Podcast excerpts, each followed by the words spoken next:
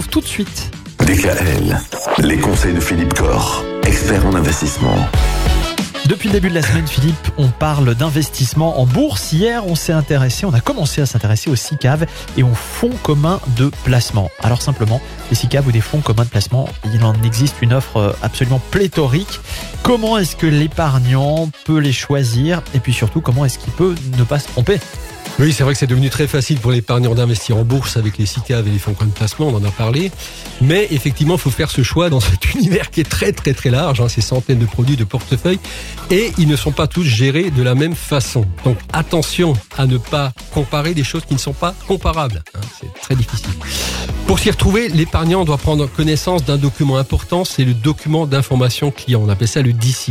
C'est un document qui est obligatoirement remis à l'épargnant quand il souscrit des SICAV ou des fonds communs de placement.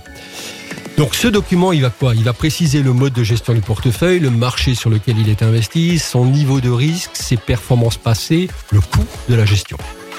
Personnellement, je trouve moi aussi plus intéressant de regarder un autre document qui est le dernier rapport mensuel de gestion. Sur ce dernier rapport mensuel, on peut voir aussi les principales lignes du portefeuille. Donc on peut voir clairement quelles sont les principales entreprises dans lesquelles le portefeuille est investi. On peut voir également sa répartition par secteur d'activité, on peut voir sa répartition par secteur géographique.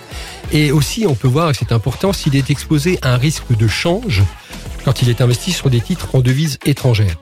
Une fois que l'épargnant a toutes ces informations, bah, il peut effectivement choisir le marché sur lequel il veut investir. Hein, S'il veut investir sur des grandes entreprises, des grandes capitalisations, des plus petites capitalisations, il peut choisir la zone géographique. Hein, S'il veut être investi en France, en Europe, en Amérique du Nord, en Asie? Et par rapport à ça, vous avez un conseil? Ah ben, s'il est en France et en Europe, il doit le faire à travers un PEA. Mhm. Ça, c'est clair, sur le plan euh, la structure. Après, aujourd'hui, comme dit, on a parlé euh, des marchés américains. Il faut être présent aussi aujourd'hui sur les marchés mhm. américains, ça me semble évident.